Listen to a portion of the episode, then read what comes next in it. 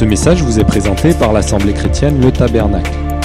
www.letabernacle.net Écoutez, ce matin, je voudrais d'abord, euh, ça va vous étonner, mais je vais vous parler, ne souriez pas, de cuisine.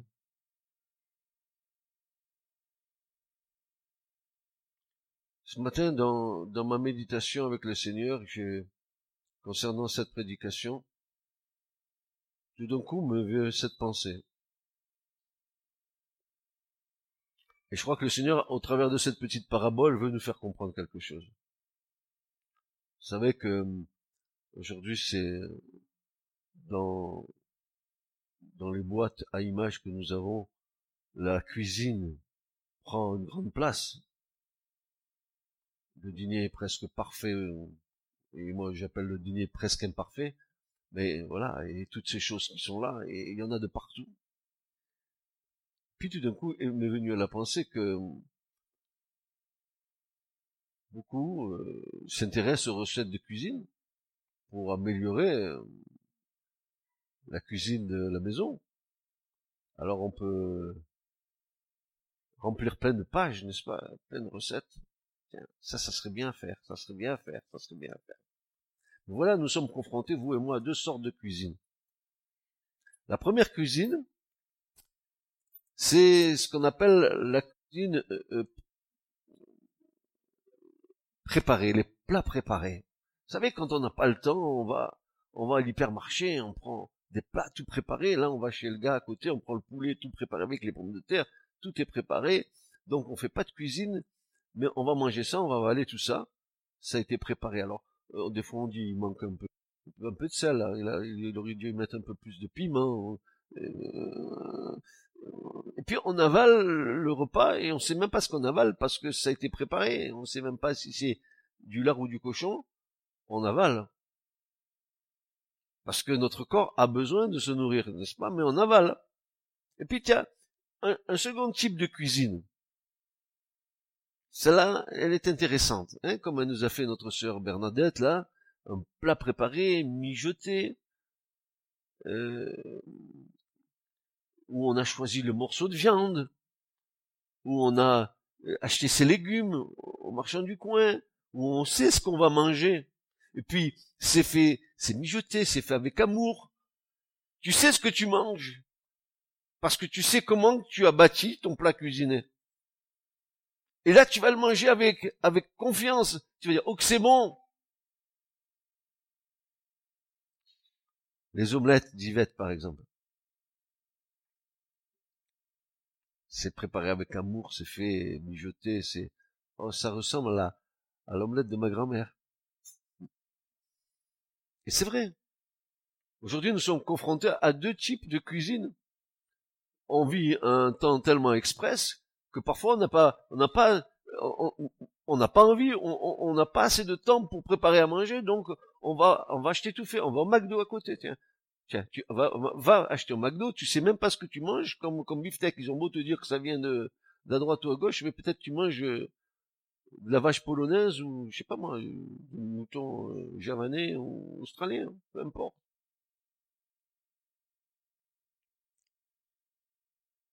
Alors, pourquoi je dis ça ce matin? Parce que je vais m'entretenir d'un sujet euh, qui nous intéresse au premier chef.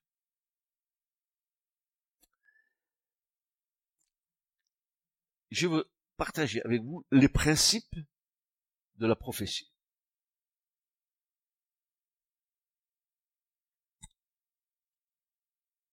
Pourquoi s'y pencher ce matin? Eh bien, parce que d'abord,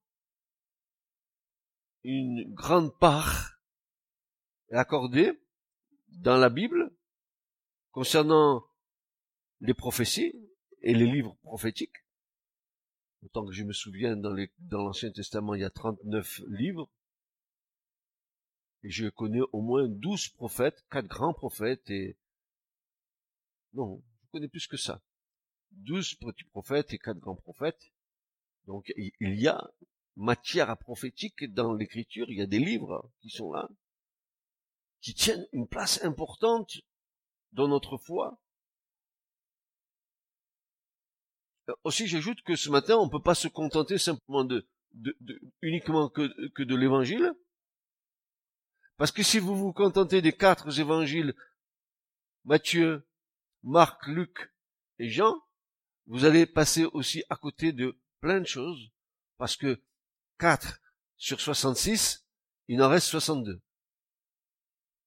Donc l'écriture, c'est quelque chose qui est immense, qui est grand, qui parcourt des siècles et des siècles de l'existence humaine depuis la création, et naturellement le, la partie prophétique, elle tient une grande place dans l'écriture. La matière est riche, car tous ces livres prophétiques, tous les prophètes, qu'ils soient petits ou grands, je dis bien tous, ont tous prophétisé pour la fin des jours. Tous. Chez certains plus que d'autres. Mais tous ont dit quelque chose nous concernant. Est-ce que ça vaut, ça vaudrait pas ce matin le coup qu'ensemble on puisse comprendre ce qui nous concerne? Ce en quoi c'est si important pour nous de comprendre ces choses.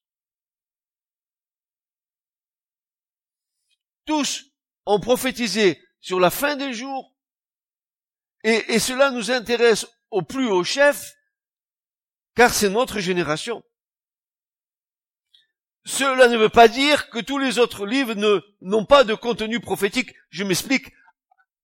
À part ces 16 prophètes, regardez, lisez, cherchez, vous verrez que dans certains livres, comme la Genèse, il y a des parties prophétiques. Par exemple, les prophéties que Jacob a données concernant ses douze fils, qui ne sont pas dans le canon des livres prophétiques, mais dont Jacob est un type de prophète. Et nous allons voir pourquoi. Donc, si je garde bien, si j'observe l'écriture, et si j'aiguise mon esprit pour essayer de discerner le contenu de ces choses, je m'aperçois que depuis le commencement jusqu'à l'amène de l'Apocalypse, toute l'écriture est prophétique.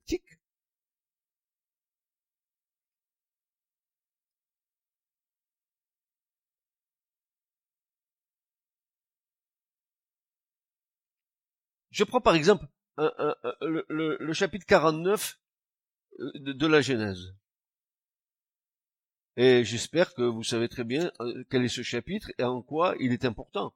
C'est le moment où Jacob va décéder, mourir, il rassemble ses douze fils et il va prophétiser sur chaque de ses fils. le premier verset Regardez bien, le premier verset que Jacob va donner, n'est-ce pas? Il, il, va, il va dire au verset 1, Assemblez-vous, Jacob appela ses fils et leur dit, Assemblez-vous, et regardez ce qu'il dit, je vous ferai savoir ce qui vous arrivera à la fin des jours. C'est une expression typique de l'Ancien Testament et du prophétique pour nous parler des jours ultimes. Pourtant, Jacob s'adresse à ses fils. Mais plus que ses fils, il s'adresse à l'Israël de la fin des temps. C'est Israël qui est composé des douze tribus d'Israël, donc des douze fils de Jacob. Et Jacob, il a une vision prophétique. Il va prophétiser sur chacun de ses fils mais il va donner des prophéties qui vont parcourir le temps. Imaginez Jacob et la fin des jours. Combien de siècles, mes frères et sœurs? Combien de siècles?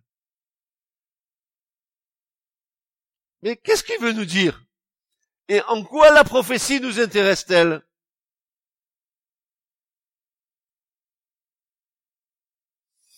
Frères et sœurs, alors que les temps s'accélèrent, nous constatons Et je constate avec grande tristesse, c'est ma constatation personnelle, avec grande tristesse, une déliquescence de la foi. C'est-à-dire une décadence, une décomposition de la foi. Ce qui correspond, c'est ce qui se correspond à ce que dit l'écriture, à l'amour du qui se refroidit, aux paroles de Jésus qui nous dit, quand le Fils de l'homme reviendra, trouvera-t-il la foi sur la terre? Et encore, voici a la postérité là. Nous constatons avec tristesse un manque de maturité évident dans le peuple de Dieu.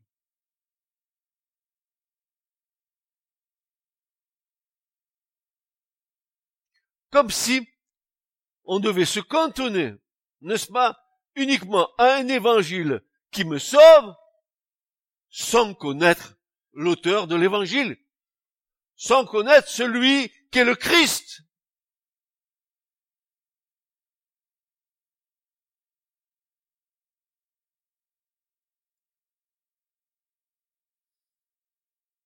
Une déliquescence de la foi, c'est-à-dire une décadence, une décomposition qui est le résultat de la violation des règles morales.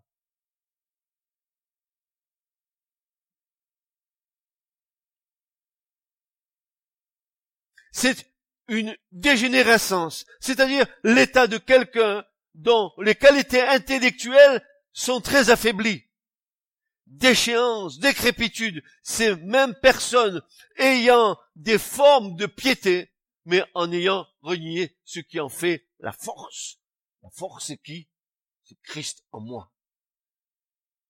Oui, je m'entoure d'un tas de choses spirituelles. Je me pars. Je fais le pan. Je montre ma belle queue bigarrée. J'étale, j'étale, j'étale ma connaissance. Regardez, je fais la roue. Mais attention, c'est que des apparences. Ils ont des apparences de piété, mais ils en ont renié ce qui en fait la force. En réalité, Christ n'est pas le centre de leur vie. Christ vit dans des cœurs partagés.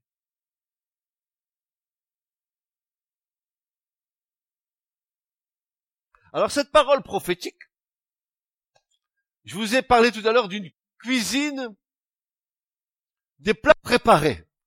Et j'aime bien ça parce que le Seigneur me montrait qu'il me dit, tu sais les plats préparés où on les trouve? Sur le web. Tous ceux qui vont chercher sur le web des explications à ma parole comme étant des plats préparés par les autres. Et tu sais pas ce qu'il y a dedans. Pas, ne discerne rien. Parce que tu fais pas ta démarche personnelle. Parce que tu gobes tout ce que tu vois et tu avales. Et après tu dis, pourquoi j'ai mal au ventre? Pourquoi ça passe pas? Ah, on se nourrit. C'est si facile d'aller euh, sur le web prendre des enseignements et des prophéties et de s'en gaver. C'est des plats préparés et tu sais même pas ce qu'il y a dedans. Tu avales tout ce qu'on te donne.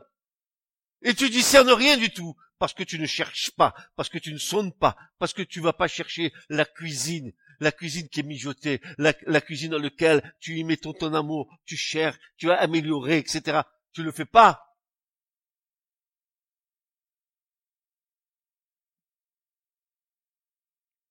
Cette parole prophétique laissée entre les mains de personnes non affermies, non affermi, sachant, frères et sœurs, quel est le prix à payer, et je vous le dis ce matin, sachant quel est le prix à payer pour être rempli de la parole de Dieu. Vous croyez que c'est facile d'être rempli de la parole de Dieu? Il y a un prix à payer. Tu dois te mettre sur l'autel t'offrir un sacrifice. Tu dois faire des coupes sombres dans ta vie. Tu dois fixer tes priorités. Si tu fais pas ça, alors je te conseille d'aller chez Picard, c'est congelé. Va chercher là-bas.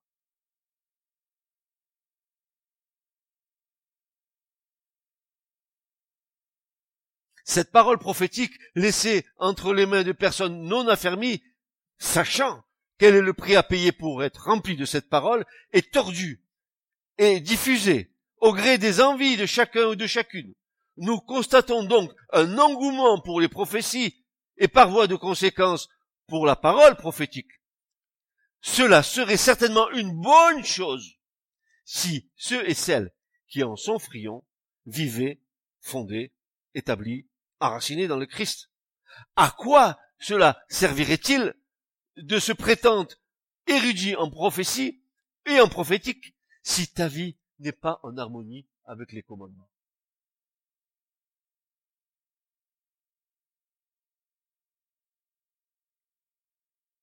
Je te dis, Géril, hein, il arrive, hein. Je vais te donner la date, l'heure. Parce que j'ai vu sur Internet qu'il y en a un qui a dit que. Mes frères et sœurs, moi je peux vous montrer des livres que, des, hommes ont, écrits et qui nous ont annoncé pour le 25 septembre de l'année dernière le, retour du Seigneur. Vous l'avez vu venir, vous, le Seigneur Et cet homme, il, il, il vendait ses livres sur Internet. Je dis pas que tout le contenu était faux, mais il a voulu aller plus loin que ce que Dieu n'avait pas dit. Et en réalité, s'est trompé, il a trompé les autres.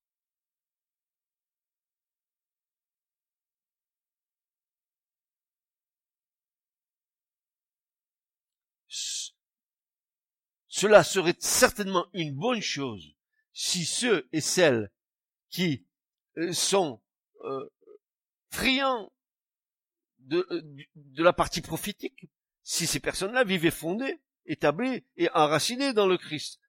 Ah, parce que à quoi cela servirait-il de se prétendre, n'est-ce pas, érudit en prophétique, si ta vie n'est pas en harmonie avec les commandements de Dieu? Ce qui n'est pas loin s'en vaut le cas aujourd'hui. Le web distille toutes sortes de nourritures dont beaucoup se nourrissent et sont incapables de discerner le vrai du faux. Pourquoi ils sont incapables? Parce qu'ils méconnaissent la parole. Ils prennent comme eau bénie et pain béni tout ce qu'ils trouvent sur Internet. Et puis, je vais vous dire une chose. Ah, si vous voulez attraper une constipation spirituelle, si vous voulez avoir des douleurs intestinales spirituelles, si vous voulez avoir des douleurs dans l'esprit, allez, nourrissez-vous de ça. Et bientôt, on viendra vous prendre en brancard spirituel pour vous amener au Seigneur, pour vous réanimer.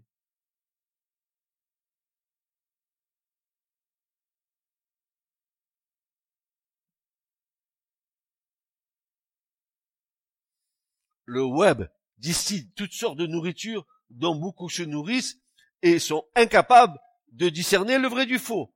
En fait, ils sont empoisonnés sans s'en rendre compte. Et dans leur engouement spirituel, propagent une parole de fausseté qui empoisonne ce qu'ils côtoient. Paul dit, fuyez-les. Personnellement, j'ai trouvé trop de déviance et d'interprétations tordues par les pensées humaines pour ajouter foi à tout esprit humain et tout esprit démoniaque.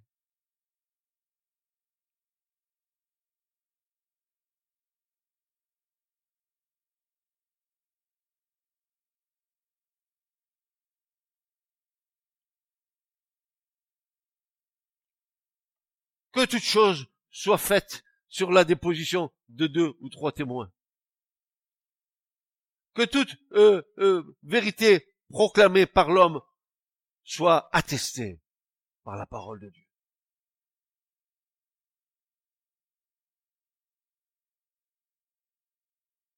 Un Jean chapitre 4 verset 1 nous dit, Bien-aimés, ne vous fiez pas à n'importe quel esprit, mettez les esprits à l'épreuve. Et quand vous allez sur le web, est-ce que vous mettez l'esprit de ces gens-là à l'épreuve ou vous gobez ça comme les gobies dans l'aquarium? J'avale, j'avale, j'avale, j'avale, j'avale. Regardez ce que dit Jean. Bien-aimé, ne vous fiez pas à n'importe quel esprit, mettez les esprits à l'épreuve, et le verbe qui est là. Le verbe éprouver, mettez les esprits à l'épreuve, dokimazo, veut dire examiner. Examine ce que tu es en train de recevoir. Ne reste pas passif et, n'ouvre pas la porte pour que la chose rentre en toi et vienne faire une infestation dans ton intelligence et dans tes pensées. Mais comme garde-fou la parole de Dieu. Confronte les choses que tu euh, reçois avec la parole du Seigneur. Ne te laisse pas berner. Ne te laisse pas avoir, surtout dans le prophétique. Nous allons voir. Nous allons voir dans le prophétique, frères et sœurs. Il est dit examiner. Et, le, verbe en grec va, va nous dire ceci. Reconnaissant comme véritable la prophétie après examen. Examinez toute chose. Ne gobez pas toute chose. N'avalez pas toute chose. Examinez. Mettez-y toute votre attention. Pour voir s'ils viennent de Dieu. Et voici que Jean va, va, nous dire, oh, mes frères, je vous parle comme ça. Hein? Je vous dis, ne vous fiez pas à n'importe quel esprit, mais mettez-les, les esprits à l'épreuve pour voir s'ils viennent de Dieu. Et nous dit sur quel plan, sur quel plan on doit examiner ces choses, car bien des prophètes de mensonges se sont répandus dans le monde. Ah, ça, ça touche à la prophétie, n'est-ce pas, au prophétique.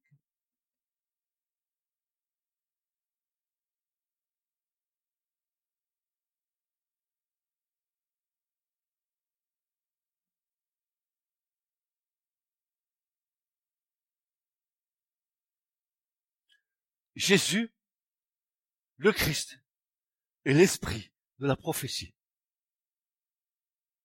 Je répète, Jésus est l'esprit de la prophétie. Si tu veux avoir une compréhension du prophétique, adresse-toi à celui qui est l'esprit de la prophétie. T'as pas besoin de du super enseignant qui est là-bas aux États-Unis, qui va te donner un enseignement là. Jésus, il n'avait pas le web. Il n'avait pas la radio. Il n'avait rien de ces choses-là. Et pourtant, les pharisiens vont lui dire, oh, oh, oh, oh, oh, oh toi, toi, d'où tu sors, Jésus? Euh, mais écoute, on t'a pas vu dans nos écoles bibliques, hein ni dans notre faculté de théologie là-bas Tu sais, tu la connais, celle qui a la réputation là-bas. Il y a de grands enseignants. Mais Jésus, mais d'où, d'où vient ta doctrine? Mais tu pas, tu n'es pas allé à, à, l'école d'Hillel le sage, à ses pieds pour, et, pour l'écouter? Jésus n'avait pas besoin d'aller au pied de, de Hillel. Il l'avait déjà enseigné à l'âge de 12 ans sur le portique. C'est bien vrai ou pas? C'est ce qui s'est passé. Et Jésus leur a dit, mais attendez, alors que j'aime le Seigneur, il, va leur dire, mais ma doctrine, elle n'est pas de moi. Mais si tu ne le reçois pas d'en haut et que tu veux chercher une source en dehors du Seigneur à côté, tu vas aller, je dis tout à l'heure et vous allez entendre, tu vas aller dans les, les, les citernes crevassées puantes de l'homme.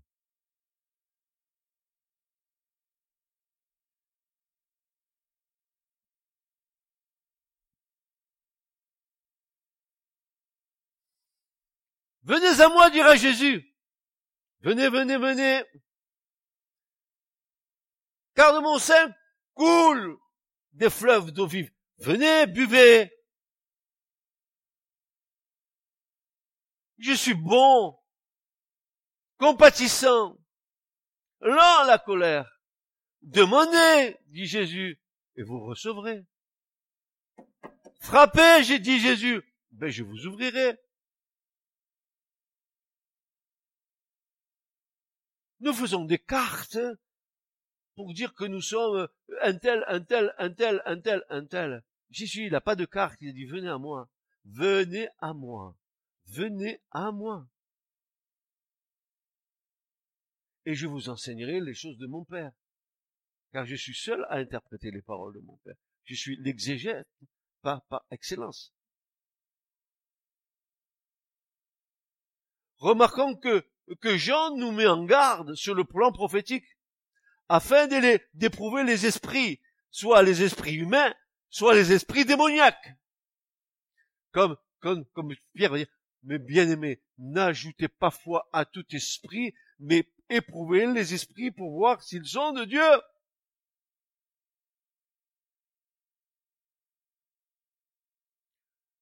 Ne vous fiez pas, ne croyez pas, dira Darby, mais reconnaissant comme véritable après un examen minutieux. Minutieux. Tu vas prendre ta Bible, tu vas te mettre dans un coin, tu vas être avec ton Seigneur, tu vas prier et tu vas attendre que le Seigneur ouvre nos yeux d'aveugle.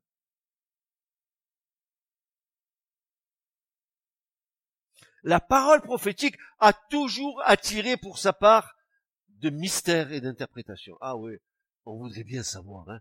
Nous sommes curieux. Nous voudrions savoir l'heure, le jour, le moment, la seconde près. Nous dire, ah Jésus, alors, euh, attends, donc, ah, tu viens tel jour à telle heure? Ah ben j'ai le temps alors.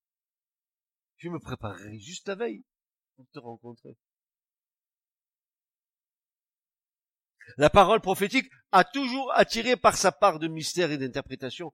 Elle peut aiguiser une sainte stimulation spirituelle chez ceux et celles qui cherchent à discerner les temps et les moments vécus dans notre génération dans l'attente du retour de notre maître bien-aimé, comme elle peut, chez les âmes mal affermies, aiguiser une curiosité malsaine dans le simple fait de savoir, peut-être une forme de voyance. Je veux savoir pourquoi tu veux savoir? Qu'est-ce que tu veux savoir? L'heure et le jour? Tu ne sauras pas. Par contre, si tu t'attaches à la parole du Seigneur, tu mettras ton cœur et ton esprit à discerner les temps et les moments que tu vis. Les temps et les moments que nous vivons dans cette génération. Pour savoir et quelle est l'heure à l'horloge prophétique de Dieu.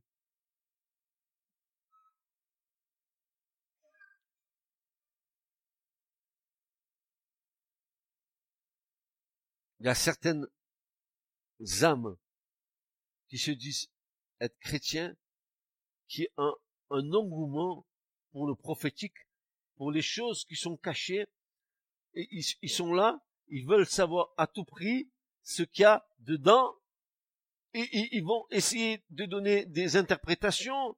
Pour cela, leur nourriture, ils ne la tirent pas de leur relation avec le Seigneur. Leur nourriture, c'est le fruit de leurs investigations sur le web. Et sur le web, c'est une mayonnaise, une vraie mayonnaise.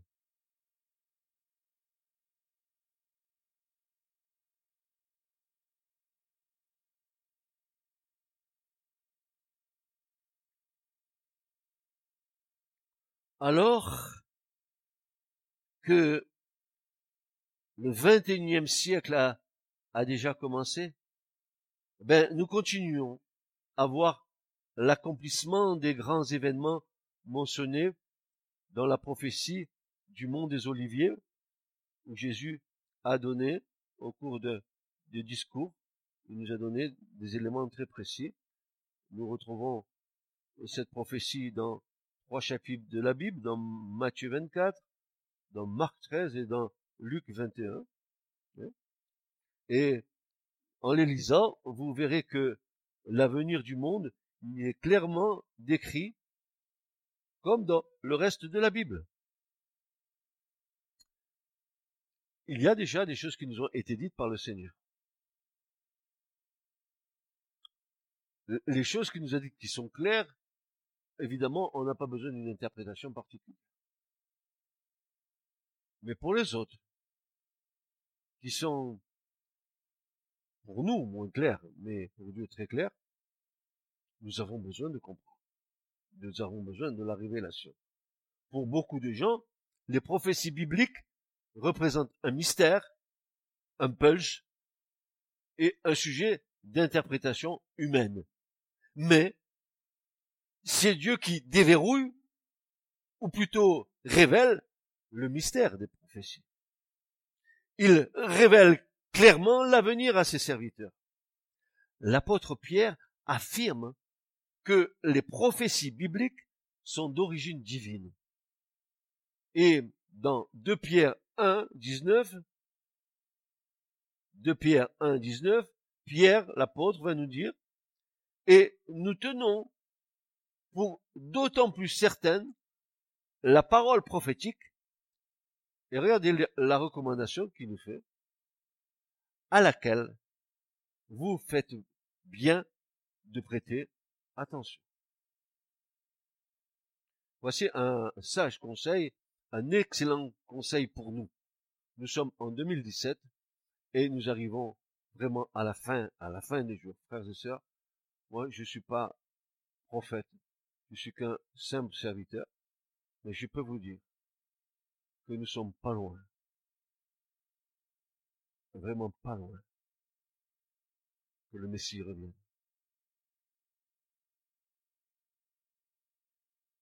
Je, je vous en dirai pas plus, mais que celui qui a des oreilles entende ce que l'Esprit dit à l'Église. Que ceux qui ont des oreilles spirituelles entendent ce que l'Esprit dit à l'Église. Et l'Église, c'est toi et c'est moi.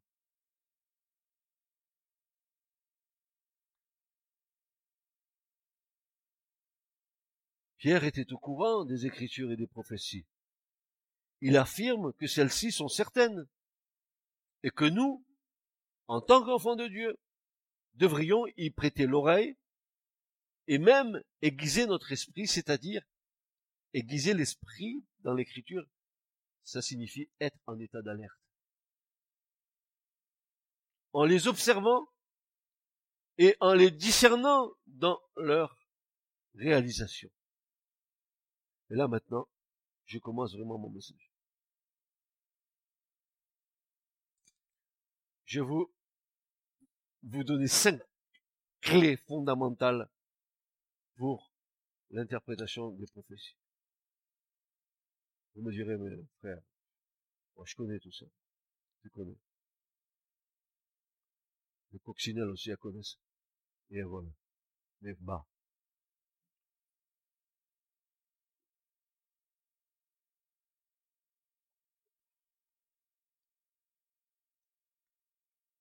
La première clé est la suivante. C'est que la Bible, elle s'interprète elle-même. Elle n'a pas besoin d'interprétation particulière. Et nous allons prendre des exemples pour bien comprendre cette première clé. Par exemple, dans le livre de l'Apocalypse, il y a tout un langage symbolique que nous devons comprendre, mais est-ce qu'on a besoin d'une révélation particulière? Non, nous allons voir que l'Apocalypse, le livre lui-même, va nous révéler ces choses-là. On n'a pas besoin d'attendre une révélation d'en haut, parce que c'est écrit là. Donc on va pas, on, va pas se gratter euh, le sommet de la tête pour, pour essayer de comprendre ça. Regardez ce qu'il est dit. Le premier chapitre de l'Apocalypse décrit D'abord le Messie glorifié, le Fils de l'homme debout au milieu de sept chandeliers. Et nous avons ça dans Apocalypse 1.16 qui déclare que ce personnage tient sept étoiles. Alors, que symbolisent ces étoiles et ces chandeliers? Là, nous n'avons pas besoin de spéculer ou d'avoir une révélation particulière ou extravaguer, la Bible nous en donne la signification. Le mystère des sept étoiles que tu as vu dans ma main droite et des sept chandeliers d'or. Les sept étoiles sont les sept anges des églises et les sept chandeliers sont les sept églises. Donc, frères et sœurs, Apocalypse 1, 20, vous n'avez pas besoin d'une révélation, vous n'avez pas besoin d'aller sur Internet pour savoir qu'est-ce que c'est que les chandeliers et, et, qu'est-ce que c'est que les étoiles. C'est marqué devant vos yeux ébahis, lisez. C'est simple.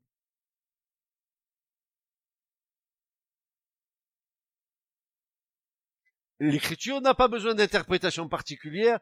L'écriture s'interprète elle-même.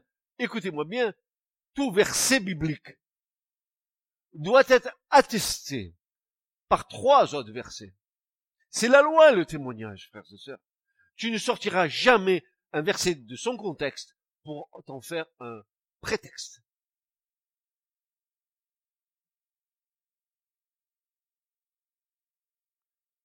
Dans la Bible, les étoiles représentent des anges et les chandeliers symbolisent des églises. L'auteur du livre de l'Apocalypse ou du livre de la Révélation, écoutez bien mon petit témoignage. Hier matin, j'ai mon petit-fils qui est venu. Bonjour papy. Il aime bien être avec moi.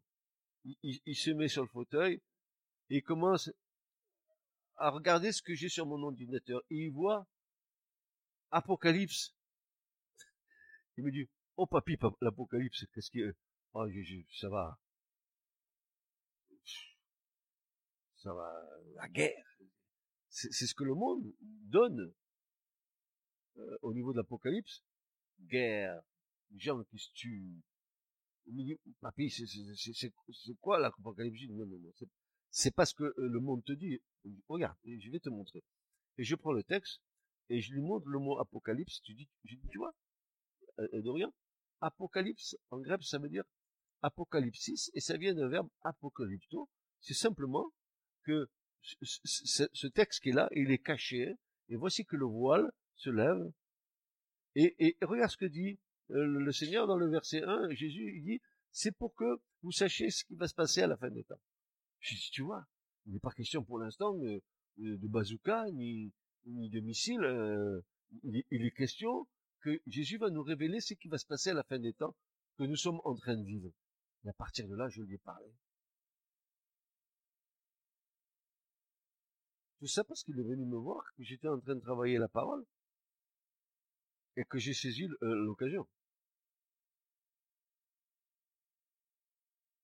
Parce qu'il voyait mon message sur l'ordinateur, j'étais en train de terminer. Est-ce que vous savez comment, comment le message se construit?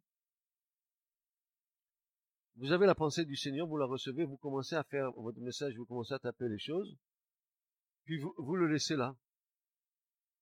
Vous l'abandonnez. Ça c'est le matin. Vous revenez l'après-midi, tiens, je reprends le message. Je regarde mon message. À nouveau, les pensées arrivent. Et le, le message, il sera terminé quand il sera donné.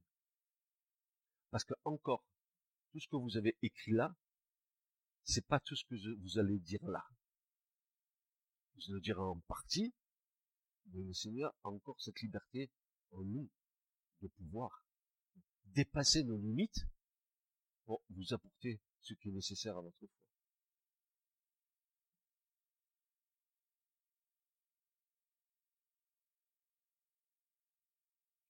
Dans notre génération, que nous considérons comme étant celle de la fin des jours, beaucoup cherchent à percer les Écritures sur le plan prophétique pour en tirer la substance, d'autant plus que le jour avance. Et ils sont guidés par une curiosité malsaine pour satisfaire une connaissance charnelle afin de revaloriser leur moi. Ils puisent à toutes sortes de sources qui sont le plus souvent des citernes crevassées avec des eaux stagnantes et puantes dont ils ne sortent pas sans conséquence.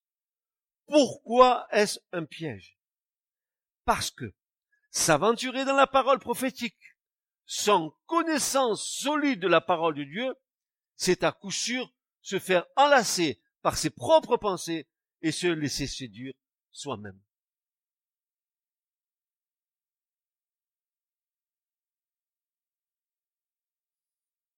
Frères comment parler de la parole prophétique si tu n'as aucune connaissance de la parole prophétique? Comment la comprendre?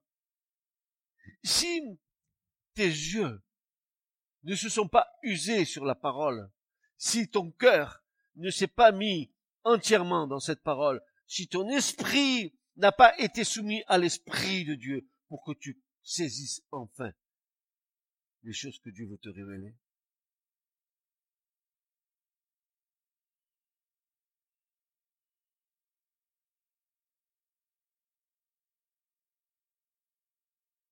Aller sur le plan de la parole prophétique est aller sur, un, terrain, un, terrain qui, qui mérite une grande maîtrise de soi. Et cette maîtrise, tu peux l'avoir que parce que la parole de Dieu habite richement en toi et dans ton cœur. Tu ne peux pas faire autrement que comme ça. Parce que si cette parole n'habite pas en toi, alors tu es prêt à gober n'importe quoi. Comment croyez-vous que Jésus est fait, frères et sœurs? Moi, moi, je reviens à l'essentiel. Comment croyez-vous que Jésus est fait quand Satan s'est présenté devant lui hein, Il a commencé à lui citer la parole de Dieu. Il y a beaucoup de Satan dans Internet qui annoncent la parole de Dieu. Dieu a-t-il dit ça? Jésus a répondu, mais il est écrit. Qu'est-il? Il est écrit. Il s'est défendu comment? Avec des actes de puissance? Pas du tout. Il a attaqué, Satan l'a attaqué sur le plan de la parole, en tordant la parole comme il aime bien faire, et pour pouvoir le, le tromper, Jésus a tout rectifié en disant, mais non, mais non, mais non, tu te trompes. Tu tronques la parole. Tu la tords. Et tu dis que tu es rempli de la parole.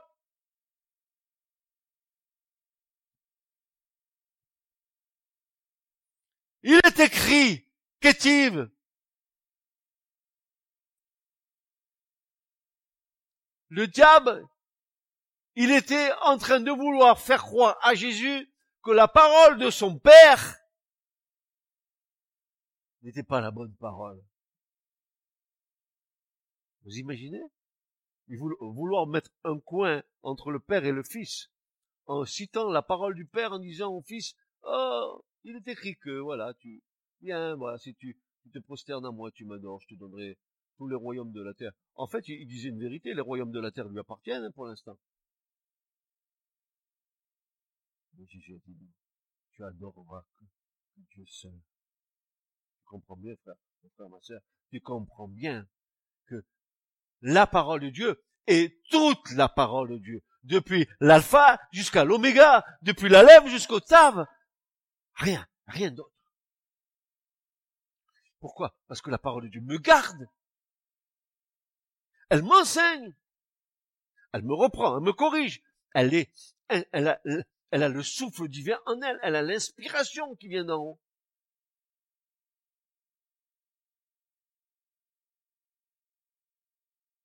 Parce que s'aventurer, que celui qui a des oreilles ce matin entende ce qui est dit là. Et, écoute bien, écoute bien mon frère, écoute bien ma sœur. Parce que s'aventurer dans la parole prophétique sans connaissance solide de la parole de Dieu, c'est à coup sûr se faire enlacer par ses propres pensées et se, se laisser séduire soi-même. Frères, sœurs, je ne me, base pas ma foi sur ce que disent les uns ou croient les autres, mais bel et bien sur la parole immuable et permanente de Dieu.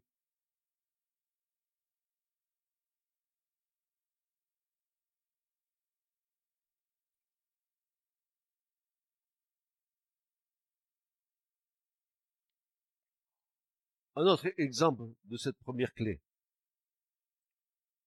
Dans les prophéties, par exemple, le mot montagne est utilisé pour désigner un royaume, un empire ou un gouvernement.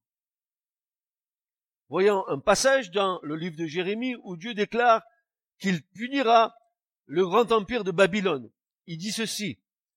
Je rendrai à Babylone et à tous les habitants de la Chaldée tout le mal qu'ils ont fait à Sion sous vos yeux, dit l'Éternel. Voici, j'en veux à toi, montagne de destruction. Est-ce que Dieu s'adresse à une montagne Vous comprenez bien que si vous le prenez littéralement, vous vous plantez. Allez parler à la montagne du Pixelou, vous allez voir ce qu'elle va vous dire. Nada, rien. Elle te dira rien.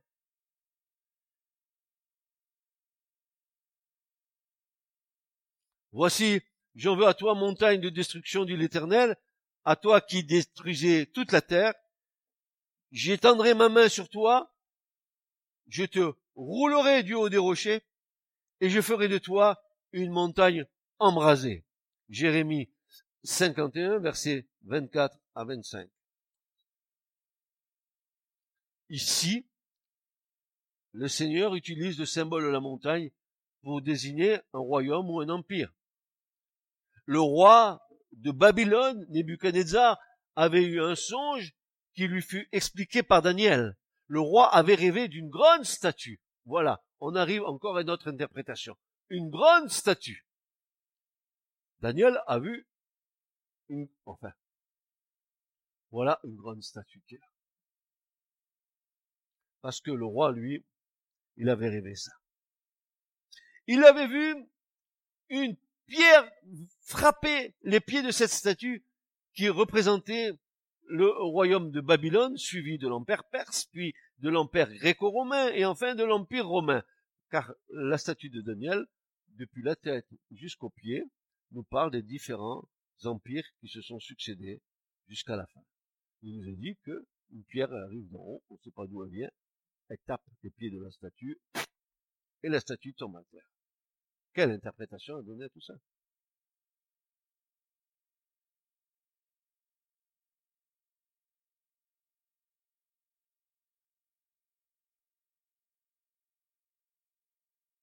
Il avait vu une pierre frapper les pieds de cette statue qui représentait le royaume de Babylone, suivi de l'empire médo-persan, puis de l'empire gréco-macédonien et enfin de l'empire romain.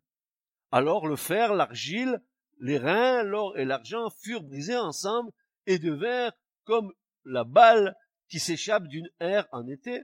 Le vent les emporta et nulle trace n'en fut trouvée, mais la pierre qui avait frappé la statue devient, devint une grande montagne et remplit toute la terre. Daniel 2, verset 35.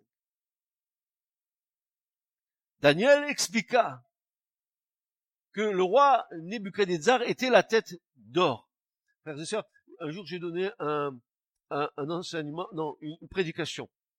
Et, je voudrais peut-être vous le rappeler, en, en vous montrant, n'est-ce pas, comment, depuis Babylone, jusqu'à nous, comment se sont transmis d'empire en empire tous les principes occultes du royaume de Satan. Je, vous avais montré, je ne sais pas si vous vous souvenez, que dans le royaume de Babylone, tout le royaume de Babylone était dirigé par des mages et des devins. Et que Daniel, il était là au milieu. Il était confronté aux parties occultes et que euh, quand euh, Babylone a été prise, tous les mages qui étaient là, ils se sont sauvés. Ils, sont, ils, sont, ils, sont, ils sont allés à Pergame. Pergame, Pergamos pour le mélange, pour le mariage, hein, on, s'en souvient de, vendredi soir. Le mélange. Qu'est-ce qu'il y avait à Pergame? Jésus dit à Pergame, là, dans l'Apocalypse, là où tu es, il y a le trône de Satan. Pourquoi Jésus dit ça? Parce que l'origine des, choses euh, spirituelles mauvaises à Pergame, c'était la venue des mages de Babylone qui s'étaient sauvés et qui avaient installé là le, le, le, le, royaume des ténèbres à Pergame. Et vous vous rappelez ce qui s'est passé à Pergame? Vous connaissez un peu l'histoire, non? C'est bon peut-être de rappeler ce qui s'est passé. Pergame était donc euh, euh, sous la domination de, euh, d'un roi qui s'appelait Attal, Attal III, et il était le roi de Pergame, et quand César Auguste est venu et a pris Pergame, n'est-ce pas, là, et, Pergame était sur une haute montagne, il y avait une partie qu'on ne pouvait pas arriver à franchir parce que euh, une partie de la ville était au-dessus d'une montagne, donc par là on n'arrivait pas. César Auguste, il a trouvé un moyen, il est rentré, il a assujeté la, la ville. Et vous savez ce que César Auguste, il a reçu du roi de Pergame? Il a reçu une tiare.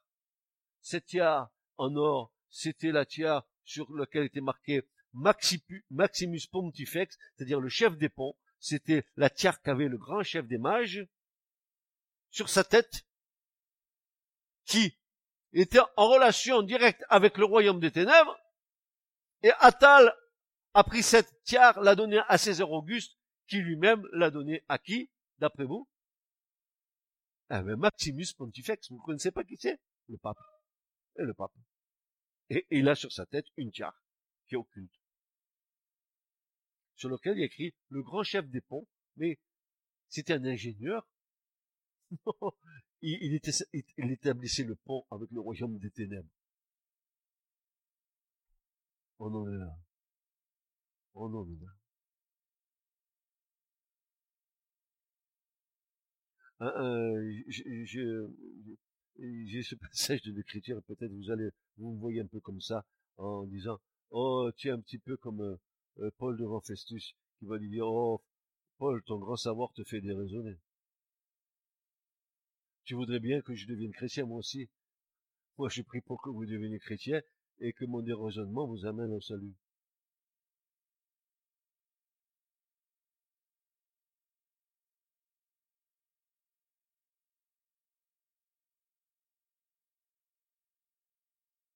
Daniel expliqua que le roi Nabucodonosor était la tête d'or de la statue. Mais quelle était cette pierre? Qui devint une grande montagne et qui remplit toute la terre. Ah tiens, une pierre qui devient une montagne qui remplit la terre. Ces prophètes, ils sont fous, qu'est-ce qu'ils nous croient, ils nous. Une montagne qui remplit la terre, une, petite pierre comme ça, une montagne. Il y a de l'alchimie là-dedans, c'est pas possible. Ça s'appelle pas. Notre, notre logique humaine, hein, n'est-ce pas, est confrontée aux choses de Dieu, et nous voyons notre limite à comprendre ce que Dieu veut nous dire. La Bible s'interprète elle-même. Dans les temps de ces rois, le Dieu des cieux suscitera un royaume qui ne sera jamais détruit et qui ne passera point sous la domination de notre peuple. Il brisera et détruira tous ces royaumes-là et lui-même subsistera éternellement. Verset 44 de Daniel 2. Quant à, quant à la pierre qui devient une montagne, quelle est-elle?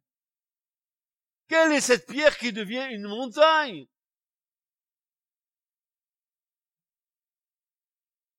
Quel est le rocher d'abri si ce n'est notre Dieu? dit David, Somme 18, verset 32. Autre citation. Israël. Shurun, le nom poétique de Jérusalem. Israël, dit le prince des prophètes, Moïse, a abandonné le Dieu qu'il a fait. Il a méprisé, déshonoré le rocher de son salut. Tu as quitté le rocher qui t'a engendré et tu as mis en oubli le Dieu tout-puissant qui t'a formé, Deutéronome 32, 18. Ou encore, regardez au rocher dont vous avez été taillé et au creux de la carrière, vous avez été tiré, dit Isaïe 51, verset 1. Qui est le rocher? Ils ont bu un rocher spirituel qui les suivait, et ce rocher c'était qui? Le Christ. Et Christ, la petite pierre, elle vient, tape tous les empires. Et puis, la petite pierre, elle devient une montagne. Ça y est, le de Dieu est installé. Et ça, c'est une vision du millénium. tout ça, ça va s'écrouler. Et le royaume de Dieu, parce que la petite pierre, elle va devenir quoi? Une montagne. Alors voyez-vous, euh, si nous nous tenons à l'interprétation littérale de ce texte, on ne comprend pas. Il faut chercher dans l'écriture. Il faut sonder les écritures. Il faut les comprendre. Il faut y mettre toute notre attention. Tu y mettras tout ton cœur. Et surtout, un conseil que je te donne, mon frère, ma soeur. Fais des expériences avec le Seigneur. Laisse-toi enseigner par lui.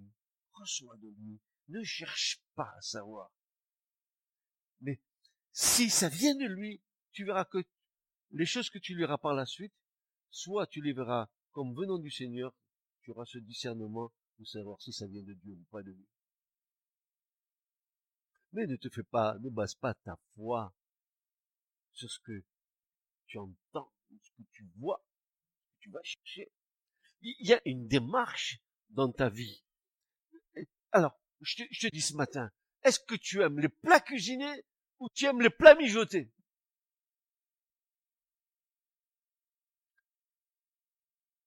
Est-ce que le plat cuisiné, c'est que tu vas le manger, tu, tu connais pas la nourriture, l'origine de la nourriture, tu sais pas si c'était un, poulet aux hormones ou pas aux hormones, tu sais pas si les pommes de terre, elles pas été piquées, je sais pas quoi, tu ne sais rien, tu manges, cavales. Tandis que si tu vas faire ton marché, que tu vas chez ton boucher, tu dis, vous me choisissez ce petit côté, vous me le coupez s'il vous plaît, et puis tu, tu fais ta petite recette et tout, tu vas voir un repas avec du goût, n'est-ce pas? Ça va être délicieux, ça va être bon. Tu vas te régaler. Au lieu de faire une indigestion, et de dire, oh, j'ai des crampes d'estomac, ça va pas, qu'est-ce que j'ai mangé? Charal! Charal! Beau steak. Eh ben, l'année dernière, ils étaient obligés d'arrêter la production parce que c'est, il y avait la légion de je ne sais pas trop quoi qu'il y avait dedans, hein. Eh ben, ils ont, arrêté la production parce qu'ils étaient en train d'empoisonner tous ceux qui allaient au supermarché manger des steaks.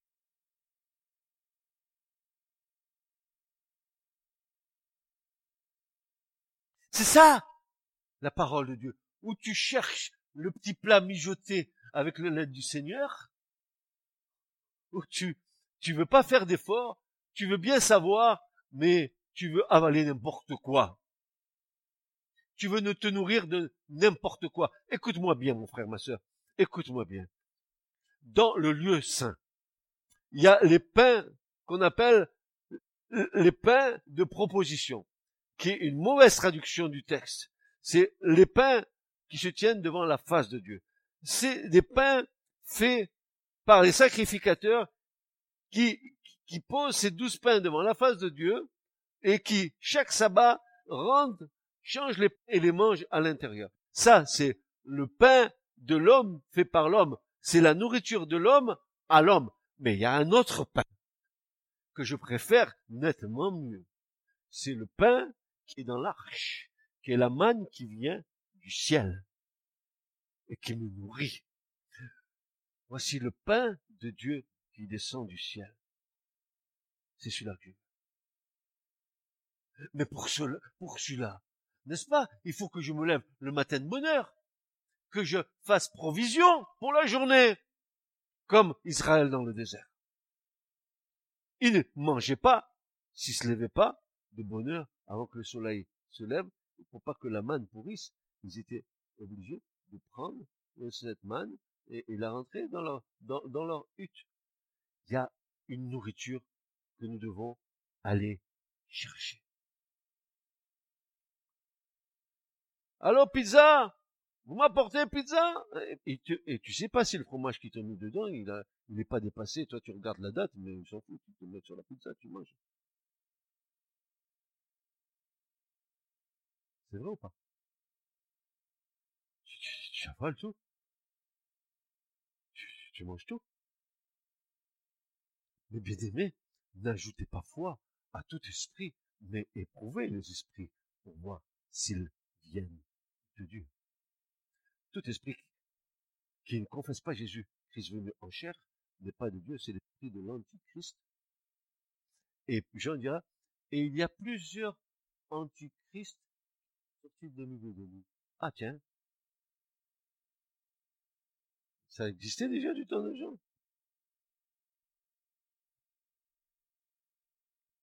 Nous sommes qu'à la première clé.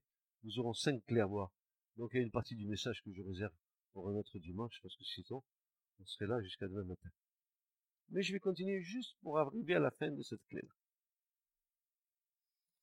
Quelle montagne où régnera sur la terre entière? Il y a tant de prophéties qui expliquent que ce royaume sera le royaume de Dieu, dirigé par le roi des rois, le Messie, Jésus-Christ. Il détruira la dernière résurrection ou vestige de l'Empire romain des temps de la fin. Finalement, sous le gouvernement et le royaume de Dieu, la paix régnera sur toute la terre. Millénium, en fait, la pierre qui frappe les pieds de la statue et qui devient une grande montagne, c'est Christ instaurant le royaume de, de son Père sur la terre. Comme nous l'avons vu, Dieu utilise des symboles à travers toute la Bible. Les étoiles symbolisent les anges, les chandeliers symbolisent les églises, et une montagne peut être symbolique d'un royaume ou d'un gouvernement. Amen. Ce message vous a été présenté par l'Assemblée chrétienne Le Tabernacle. www.letabernacle.net